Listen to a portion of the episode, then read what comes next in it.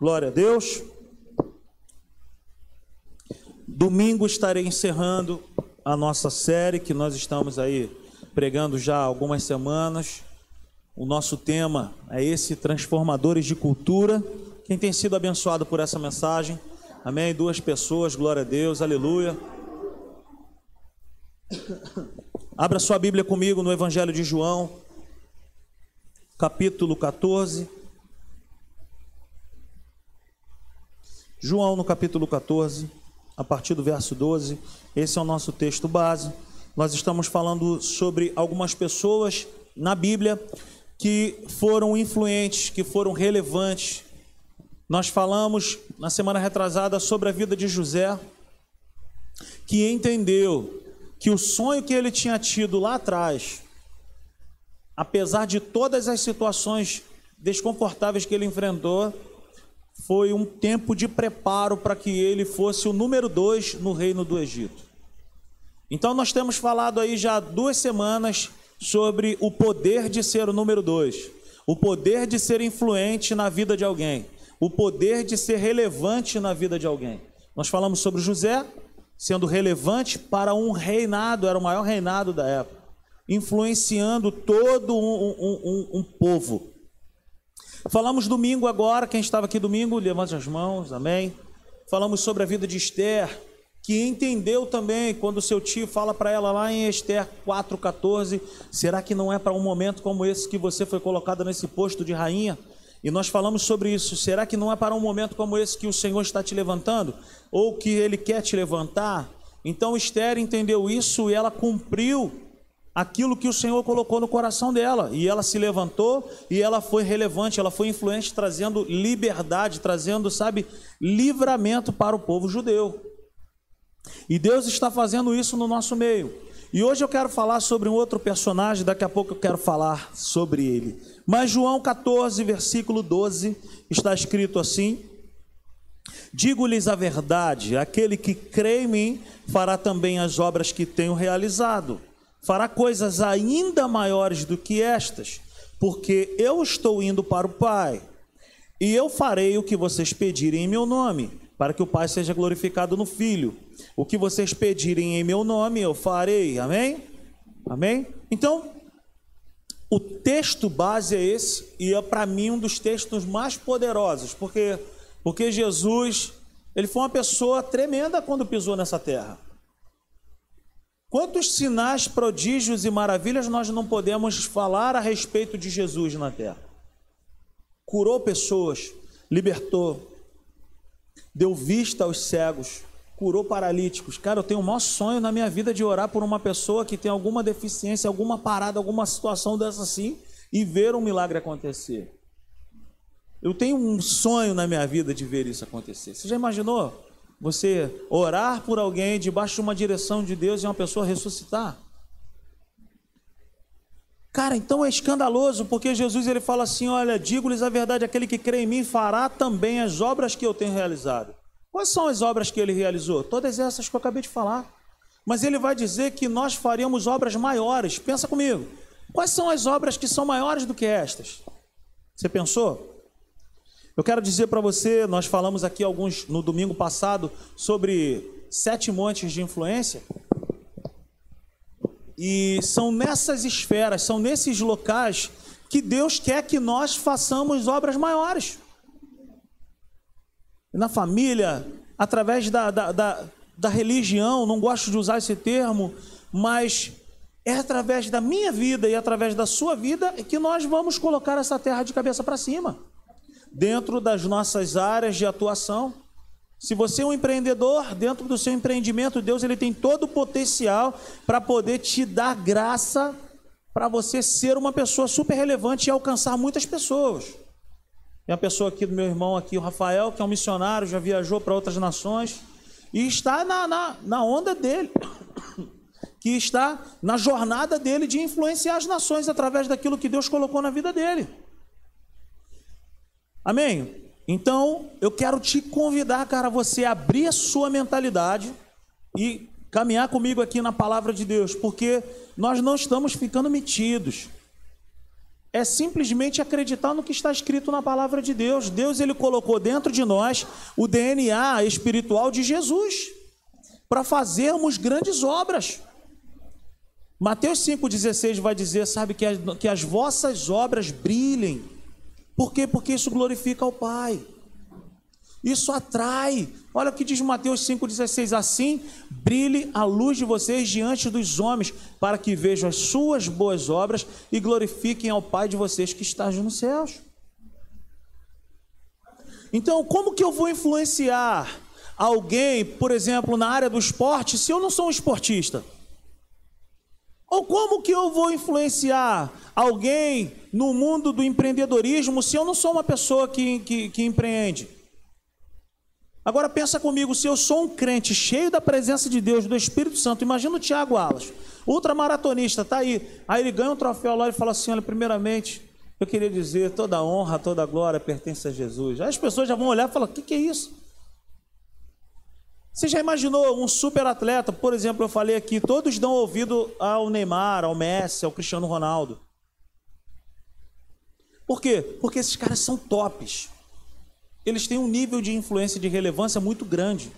Agora você imagina se sai daqui do nosso meio, um filho meu, um filho seu, um super jogador de futebol crente. Criado, forjado para ter o caráter de Cristo, alcançar os níveis mais altos, mas levantar a bandeira de Cristo e revolucionar as nações. Você está entendendo isso aí, gente? Você consegue me entender isso? Você já imaginou um chefe de cozinha internacional, é porque nós temos uma mentalidade muito grega de pensar assim, cara, ó, de segunda a sexta eu trabalho no escritório. Cara, de segunda a sexta é o seu ministério também, é o seu chamado espiritual. Não é porque você é advogado que você não pode ser um advogado de Cristo, com, a, com o caráter de Deus. Você me entende? Lá no teu trabalho, cara, você é a presença de Deus naquele lugar. Então, você já parou para pensar que se o propósito da salvação fosse somente nós irmos para o céu, você já parou para pensar que se fosse só isso, isso já teria acontecido? Por exemplo, se o propósito de Deus na minha vida fosse somente a salvação, de me levar para o céu, cara, isso deveria ter acontecido no momento que eu levantei minhas mãos para o Senhor. Aceitei a Cristo, subiu. Você me entende? O que, que, que, acontece então do Senhor ter permitido de nós estarmos aqui após o fato de termos levantado nossas mãos para Ele? É porque Ele tem um propósito para a nossa vida. Ele não me plantou aqui, Ele não me semeou aqui para eu ficar à toa. Então a gente não pode pensar que nós estamos aqui simplesmente para. Eu estou salvo. Você já parou para pensar que salvação não é um fim? Parece que é doideira o que eu estou falando. Mas salvação também não é um fim, mas salvação é um meio. O que é salvação? Salvação é a vida de Deus inundando a minha vida, a sua vida, para que nós venhamos a cumprir um propósito na terra. Salvação, gente, não é, é ter medo de Deus ou ter medo de ir para o, para o inferno. Quem é que dirige? Amém? Quantos aqui colocam o cinto para dirigir? Cinto de segurança. Sim. O nome do cinto é cinto de quê? Cinto de? Então o nome do cinto não é cinto anti-multa. Mas por que, que a gente sai sem o cinto quando a gente vê uma blitz, a gente faz o quê? Para que não aconteça o quê? Para a gente não ser multado. Sim ou não? E a gente se comporta com Deus de uma maneira muito similar, muito parecida. A gente quer ter um relacionamento com Deus com base no quê? De não ser multado, de não ser punido, para não irmos para o inferno. Então, o nosso relacionamento com Deus, ele se baseia num relacionamento no quê? No medo. Pô, eu vou tentar andar aqui no sapatinho e a gente pensa que a qualquer momento, quando eu errar, uma madeira celestial vai cair na minha cabeça e eu vou ser punido. Mas o relacionamento que Deus quer ter comigo e contigo não é um relacionamento que se baseia no medo ou na barganha, no que eu faço. O relacionamento que Ele quer desenvolver comigo e contigo é um relacionamento onde nós possamos cavar o coração dele e descobrir qual é o nosso lugar na terra. Então, assim, Salvação não é assim, vou levantar minhas mãos para eu não ir para o inferno, vou levantar minhas mãos para o Senhor para eu não, não, não ser punido, ou porque eu estou desesperado com essa terra aqui maldita, a gente ainda diz assim, eu quero ir para o céu. Salvação não é isso. Se você recebeu a Cristo como único e suficiente Salvador da sua vida, pensando que é isso, cara, você vai sair daqui com uma mentalidade diferente. Nós não podemos pensar ou cultivar essa mentalidade de que Jesus em nós é simplesmente como um cinto para livrar-nos da multa, porque na verdade o cinto não é antimulta, o cinto é de. Então Deus para nós é segurança. Deus para nós é segurança. E tudo aquilo que Ele me chama para eu poder caminhar com Ele, eu posso ir de olhos fechados. Então, o que fazer com uma informação como essa que nós acabamos de ler, de João 14, versículo 12 ao 14? De que no nome dele nós faremos obras maiores. O que fazer com uma informação desse tamanho? Quando na verdade nós não fomos aceitos ou não, nós não somos aceitos pelo que nós damos. Ou seja, o texto de João 14, 12 não é uma convocação de Deus assim: olha, vocês têm que fazer algo para vocês serem amados. Sabe, nós fazemos, na verdade, porque nós amamos a Deus e nós fazemos obras, nós fazemos qualquer coisa para Deus, por quê? Porque nós já somos amados, não é para sermos amados, isso faz toda a diferença. Então, o que fazer com uma informação como essa, de João 14, do 12 ao 14, quando na verdade nós não somos aceitos pelo que damos, fazemos, ou quando na verdade Deus não me ama, nem mais ou nem menos, mas Deus simplesmente me ama.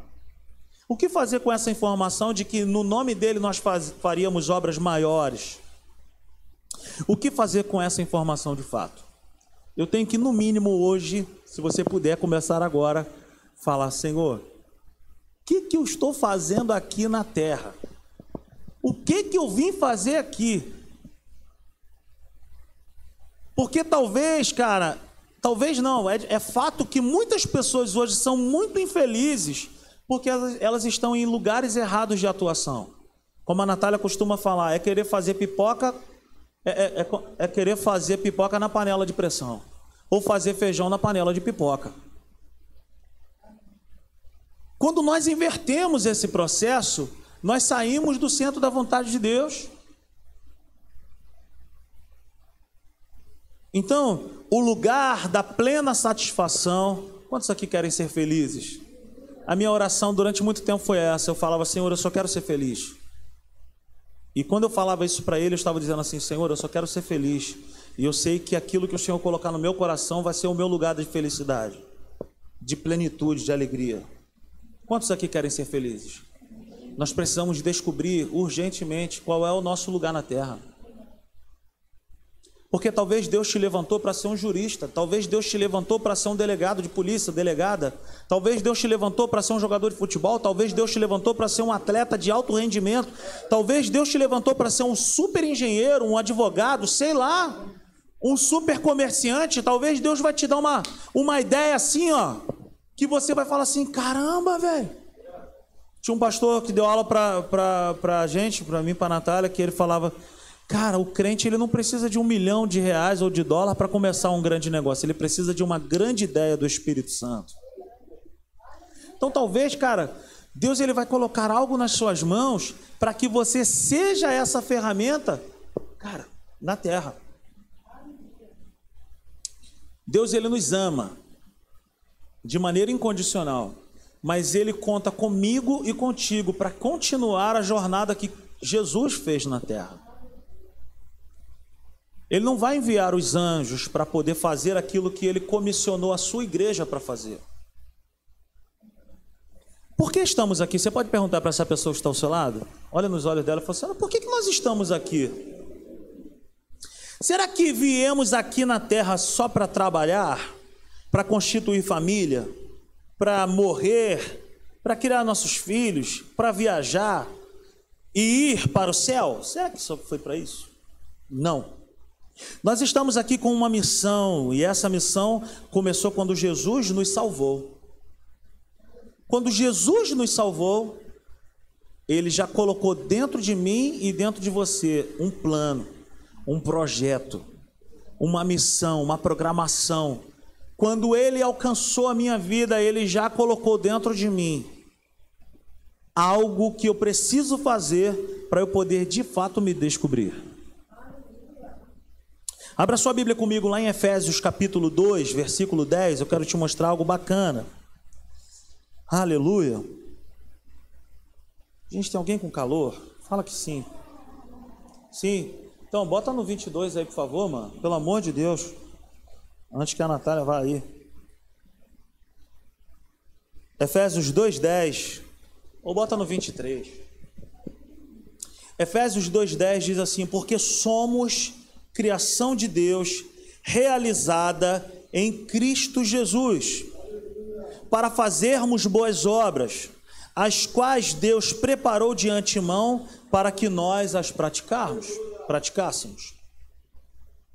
Então pensa comigo, nós fomos criados por Deus para fazermos boas obras, as quais Deus preparou antes para nós as praticarmos. Boas obras pode ser comprar uma cesta básica para alguém, atravessar uma senhora no, no sinal? Sim. Mas eu tenho que cultivar dentro de mim duas coisas: que eu não faço boas obras para poder ser amado ou para poder ser salvo. Eu faço boas obras porque eu já sou amado e porque eu, e porque eu já sou salvo. E eu não posso também me prender achando que fazer boas obras é simplesmente é, atravessando uma pessoa no sinal. Quando na verdade o projeto de Deus e a visão que Deus tem é muito grande. Quer ver? Quando Deus fala que ama, ele diz que ele ama o mundo. Então, quais são os planos de Deus para a nossa vida? São planos que venham tocar o mundo. Mas se eu não começar algo que comece na minha casa, no meu bairro, na minha rua, eu nunca vou conquistar o mundo. Cara, eu não sei se você está entendendo isso. Eu não estou aqui para te animar também, não, mas eu estou te falando de uma realidade que Deus ele olha para mim e para você e ele não nos vê pequeninos. Não é fazer boas obras para ser salvo, mas porque já somos salvos, nós somos habilitados para fazermos boas obras. Amém? Então, assim, eu quero falar hoje para nós do maior transformador de cultura que existiu e que existe. Jesus. Cara, ninguém foi uma pessoa que mais transformou cultura, ninguém foi mais relevante, mais influente do que Jesus. O Augusto Cury, no seu livro, em um, um, em um dos seus livros, ele fala que ele começou a ler a Bíblia para poder questionar se Jesus era uma realidade. Ele fala: é impossível Jesus não ser uma realidade. E o Augusto Cury teve a sua vida totalmente transformada. Por quê? Porque bateu de frente com Jesus é transformado. A água bateu de frente com Jesus, transformou em vinho. O, o, o pão e o peixe bateu de frente com ele, multiplicou. Tudo que tem um encontro com Deus ganha um progresso. Tudo que se encontra com Jesus aumenta, cresce, prospera. Você me entende? Me ajuda aí. Você me entende? Então por que que nós precisamos entender isso? Porque Jesus é o motivo, é a razão da nossa salvação, sim ou não? E se ele foi essa pessoa que nos salvou, eu tenho que olhar para ele e procurar fazer as suas obras.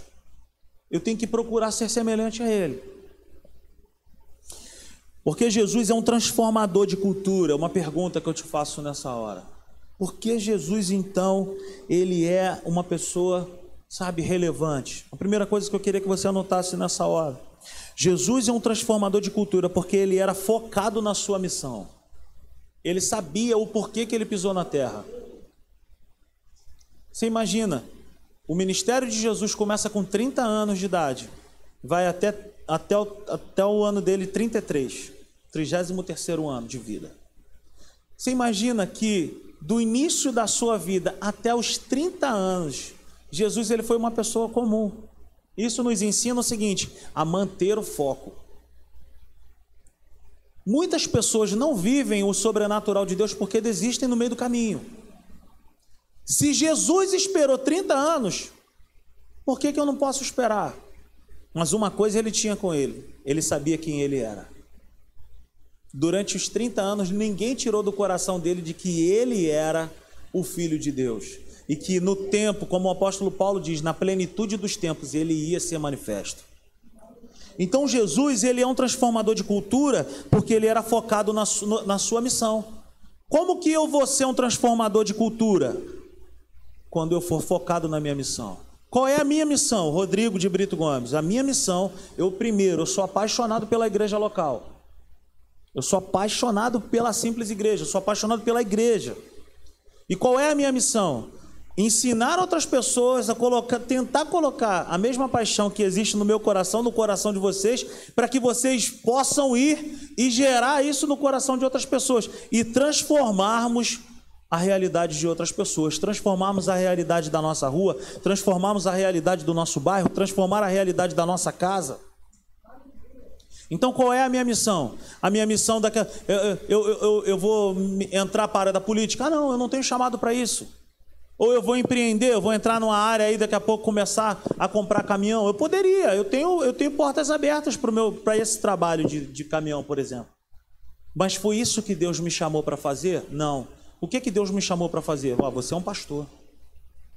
Então eu tenho que me dedicar àquilo que o Senhor colocou no meu coração e crer que dentro disso Ele vai suprir todas as minhas necessidades e eu vou ser a pessoa mais feliz desse mundo. Então, o que é alegria? Alegria é estar no centro da vontade de Deus. Segunda coisa, por que, que Jesus é um transformador de cultura? Porque ele era feliz no que ele fazia. Cara, eu nunca vi Jesus reclamar. Cara, eu não aguento mais vocês dois atrás de mim, cara. Eu não aguento mais vocês atrás de mim. Você já imaginou um negócio desse? Jesus estava acompanhado dos caras mais complicados que existiam. Um era truculento, o outro era odiado porque era um cobrador de impostos. O outro era ladrão da bolsa do próprio Senhor Jesus. A Bíblia diz que Judas, ele já roubava a sacola dos discípulos. O João que nós chamamos o apóstolo do amor, outrora ele foi filho do trovão, ele queria mandar fogo em todo mundo.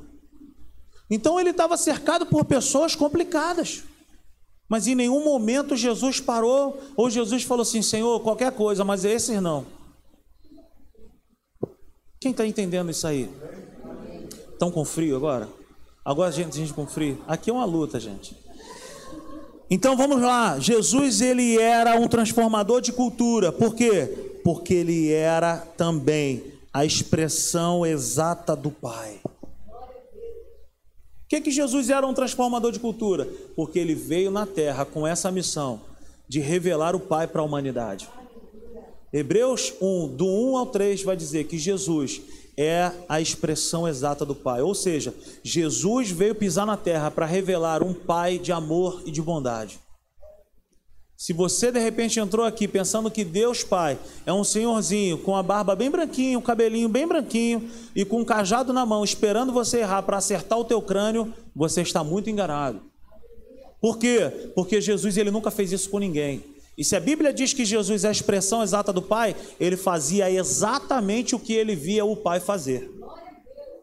Então, se tem uma coisa que eu posso descansar o meu coração, é na consciência, na convicção de que Deus é bom, de que Deus cuida de mim. E isso, e isso não me isenta de enfrentar dificuldades, tempestades, adversidades. No mundo tereis aflições, mas tem de bom ânimo. Eu venci o mundo. Então nós enfrentamos lutas, sim, mas nós enfrentamos lutas com a certeza de que Ele está comigo e contigo. E segura essa palavra que eu quero te falar: paz não é um sentimento, paz é uma pessoa. Por que, que no mundo nós teremos aflições, mas tem de bom ânimo? Ele está dizendo para nós: ó, vocês podem ficar em paz. Eu vos dou a minha paz e não a dou como o mundo a dá. Perdão, gente. Ele. Não, obrigado, amigo, tranquilo. Ele me ama e ele me dá a sua paz. E o que, que significa a paz que ele me dá? A paz que ele me dá é a sua presença. Não é ausência de dores, não é ausência de dificuldades, não é ausência de guerras, não. Mas é a presença dele dentro da adversidade. Então, a maneira de Jesus transformar a cultura, a vida de alguém, era sempre olhando para o futuro de uma pessoa. Jesus era uma pessoa positiva, não no sentido de autoajuda, sete passos para isso, doze para aquilo, não é isso, mas uma pessoa positiva. Ele olhava para a pessoa e ele não olhava com base no que a pessoa era agora, ele olhava com base no que a pessoa ia ser transformada. Então, o foco de Jesus era sempre olhando para frente, nunca olhando para o passado da pessoa. Então, a maneira de Jesus mudar, transformar a cultura, e cultura é uma maneira de pensar. Cultura é uma maneira de pensar. Cultura é uma maneira de viver a vida. Por exemplo, se você sair daqui e for a Petrópolis, não dá 60 quilômetros. Mas se você for ali na rua do Imperador, se você tiver com seu carro, você tem que parar o carro na faixa de pedestre porque todos os pedestres vão atravessar. Talvez você vá atropelar alguém. Por quê? Porque lá existe uma cultura. Então o que é cultura? Cultura é uma maneira de pensar que vai para fora e se transforma numa maneira de viver. Por exemplo, eu viajei com a Natália uns anos atrás, nós fomos para um lugar no sul. Você não encontra lixo no chão. Por quê? Porque é uma cultura. Porque as pessoas já têm uma maneira de pensar que não joga lixo no chão. Então, cultura é uma maneira de pensar. Diga comigo, cultura é uma maneira de pensar que vai para fora nos meus comportamentos. Então, como que Jesus transformava a realidade? Como que Jesus transformava a cultura das pessoas? Ele tocava aonde o homem não podia tocar. Ele influenciava, ele era relevante na vida de outras pessoas mas ele nunca olhava para o passado das pessoas. Jamais. Ah, é horrível, cara. Deixa eu uma água.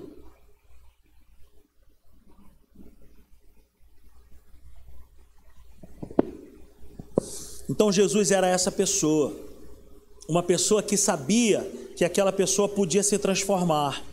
Por isso ele conta comigo e contigo. Então, se você pensa assim, cara, como que o Rodrigo está falando que eu vou ser um transformador de cultura se o meu passado me condena, como diz aquele filme, né? Eu sei o que você fez no carnaval. Cara, a pessoa que mais tem necessidade de saber da minha vida e da sua vida, ele já sabe. Isso tem uma coisa que ele não faz é levantar o nosso passado para poder contar comigo e contigo. Você entende isso? Então, se, se é uma desculpa para você fazer algo para Deus, o seu passado, pode deixar de bobeira, porque Ele não olha para o seu passado, mas Ele coloca no seu colo a responsabilidade de cuidar do seu presente e transformar o seu futuro. Então, o evangelho que nós ensinamos, cara, é um evangelho da responsabilidade pessoal. Você entende isso? Jesus é um transformador de cultura pelo fato de ele não levantar o passado de ninguém. Ele era uma pessoa que recebia as pessoas quebradas, mas nunca as devolvia quebradas. Sempre as pessoas eram transformadas. Jesus não se assustava com o passado de ninguém. Ninguém que chegou perto de Jesus, Jesus falou assim: Cara, esse cara aqui, essa menina aqui, não tem jeito. Ele nunca fez isso. Jesus nunca se assustou com o histórico de ninguém. Jesus nunca ficou com medo de estar com pessoas difíceis, de estar com os pecadores. Sabe por quê? Porque o que estava dentro dele era muito maior e mais poderoso do que o que estava nas pessoas. E nessa disputa aí de transformar a cultura, vence o que tem mais força. Ele nunca exigiu explicações em relação ao passado das pessoas também. Ou seja, o nosso passado não pode ser um impedimento para tudo aquilo que Deus preparou para nós. Talvez o teu passado tenha sido terrível. Talvez você seja uma pessoa que aprontou demais. As pessoas que saíram comigo aqui na rua no dia que entregamos as máscaras e as ampolas de álcool, eu fui falando com os vizinhos aí. Toda minha mãe fica me falando, fica falando para vocês que eu aprontava, os vizinhos falam: Rodrigo era um santo. Então talvez o seu passado seja um passado assim tenebroso. Pô, eu fiz isso, eu fiz aquilo e agora Deus não conta. Não, Deus ele conta contigo. Deus ele, ele insiste em nós. É comigo e contigo que ele está contando. Por quê? Porque no coração dele, ele não se assusta com o que nós fizemos. Por quê? Porque ele tem convicção daquilo que nós podemos nos transformar nele. O nosso passado não pode ser um impedimento para tudo aquilo que ele preparou. Se você tem um passado terrível, então você é a pessoa certa. Jesus nunca deixou de transformar alguém por causa do seu passado, mas transformava a pessoa para o presente e para o futuro. Gente, se nós quisermos ser essas pessoas que tem uma ambição no coração, uma ambição boa de melhorar o lugar que nós vivemos, nós temos que ter essa consciência de que é comigo que ele está contando, é contigo. Nós não podemos esperar mais no governo. É comigo e contigo que ele está contando. E isso começa quando? Quando na nossa consciência é substituída essa cultura velha, essa cultura que coloca dentro de, nós um pensamento de que, ah, não, eu sou advogado, eu sou atleta, eu sou empresário. Não, dentro do meu trabalho eu sou uma coisa, na igreja eu sou outra. Eu sou filho de Deus aonde eu vou. E eu tenho que manifestar essa filiação que Deus me deu em qualquer lugar. Por que, que Jesus era um transformador de cultura? Porque sendo filho de Deus, unigênito, ele não era uma pessoa chata. Ele não ficava levantando a mão o tempo inteiro, balançando bandeira, dizendo: Eu sou filho de Deus, eu sou filho de Deus, eu sou filho de Deus. Não. Ele era filho de Deus e ponto final. E ele vivia como filho de Deus. E é assim que Deus espera que eu e você venhamos a viver como filhos de Deus e não como mendigos na terra. Como pessoas que parece que não têm provisão, pessoas desesperadas, pessoas que. Eu não estou dizendo que eu não passo, que eu não enfrento momentos difíceis. Claro que eu enfrento. Esses dias mesmo tive que parar tudo. Eu falei, caramba, peraí. Estava conversando com Elias esses dias. Batendo um papo com ele, eu falei, cara, agora entendi o que, que, o que, que aconteceu contigo naquela situação. E ele falou, é, é isso aí mesmo. Eu também enfrento. Ou você acha que eu sou um super-herói da fé? Eu sou igualzinho a você. E a Natália também. Mas dentro do meu coração, cara, eu tenho uma consciência do seguinte: é do jeito que Deus me fez que Ele está contando comigo. Ele não abre mão de mim, cara. E eu também não posso abrir mão dessa vocação, dessa vontade dele para minha vida. Levante suas mãos comigo aí, fala assim: olha, eu sou a pessoa que Deus está contando para melhorar as coisas nessa terra. É comigo que Ele conta. Amém? Todas as pessoas que tiveram suas culturas transformadas por Deus receberam uma proposta de futuro. Não teve nenhuma pessoa que passou pelo caminho de Jesus que não teve. É, a pessoa recebia um milagre, mas o seu futuro era transformado. O seu presente era transformado. Então isso me faz pensar o quê? Que aquilo que ele começou na minha vida ainda não está completo. O que, que começou na minha vida? Eu recebia Jesus como único e suficiente Salvador, mas existe alguma coisa que eu preciso fazer. É uma jornada, é uma etapa. E eu preciso ter isso bem forte dentro de mim. Então, qual é a cultura que ele quer mudar dentro de mim e dentro de você nesse tempo? É a, é, é a maneira de pensar. Existem situações na nossa vida que a gente bate no peito e fala: é assim mesmo. Isso não muda.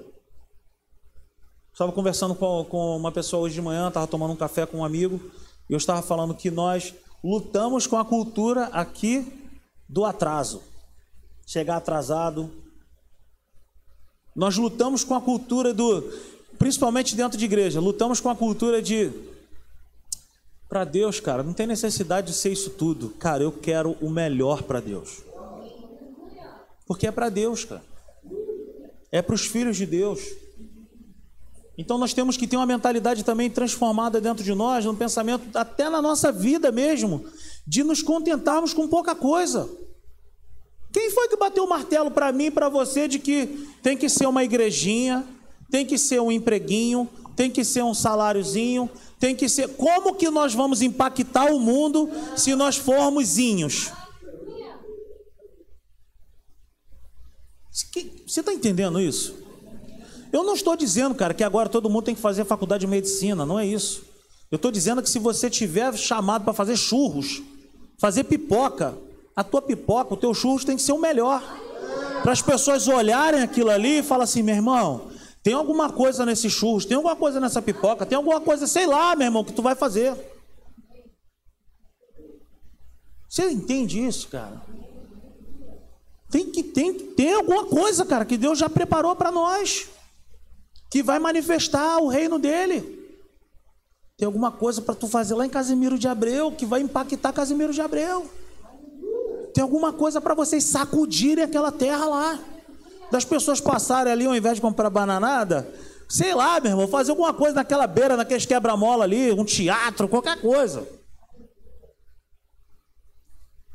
É comigo e contigo que ele está contando, cara.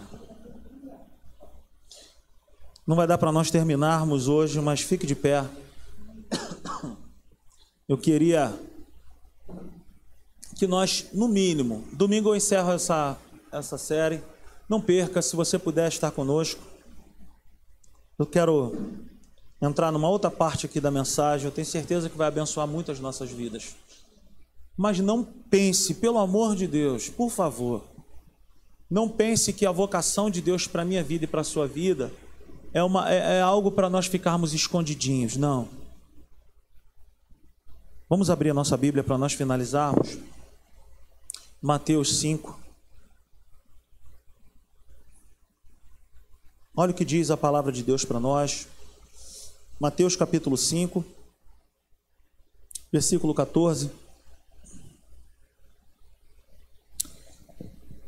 Versículo 13. Está escrito assim: Vocês são o sal da terra. Mas se o sal perder o seu sabor, como restaurá-lo. Não servirá para nada, exceto para ser jogado fora e pisado pelos homens. Cara, eu fui dar uma investigada no que significa esse termo aqui. Não se assuste, tá? Mas eu tenho, eu tenho um dicionário lá, te aconselho se você quiser. Existe um dicionário chamado Vine. O dicionário é, essa, é uma tradução para o, do grego para o português. Vocês são o sal da terra.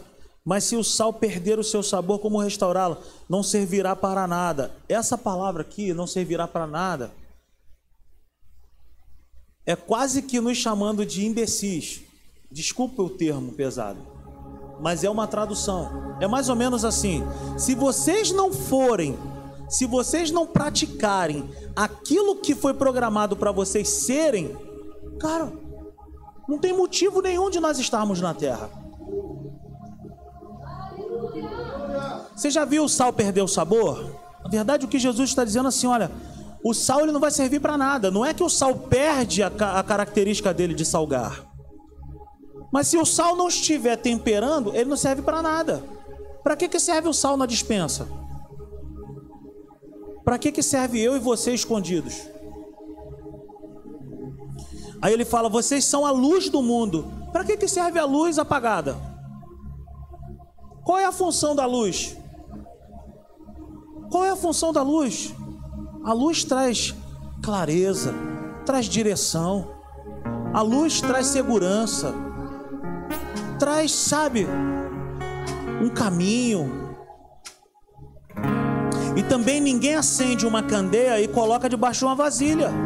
Qual é a função de nós termos uma vela acesa e colocarmos uma bacia em cima dela?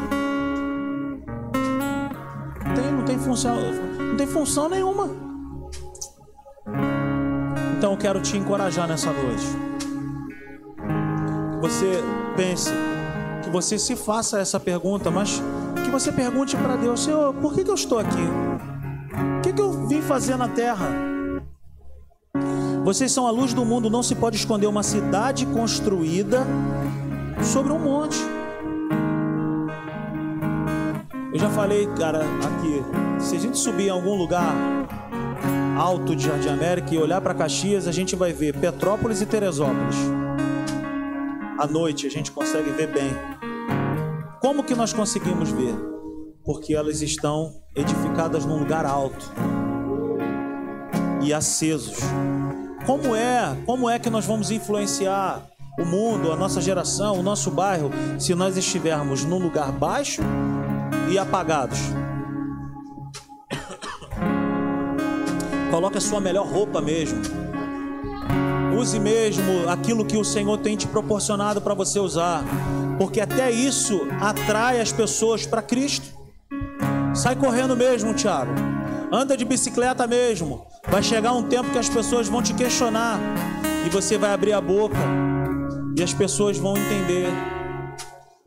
Tá entendendo, gente? Pode, pode parecer coisas banais, pode parecer coisas assim de doido, mas não é. Aí ele fala: e também ninguém acende uma candeia e coloca debaixo de uma vasilha, pelo contrário, coloca no lugar apropriado.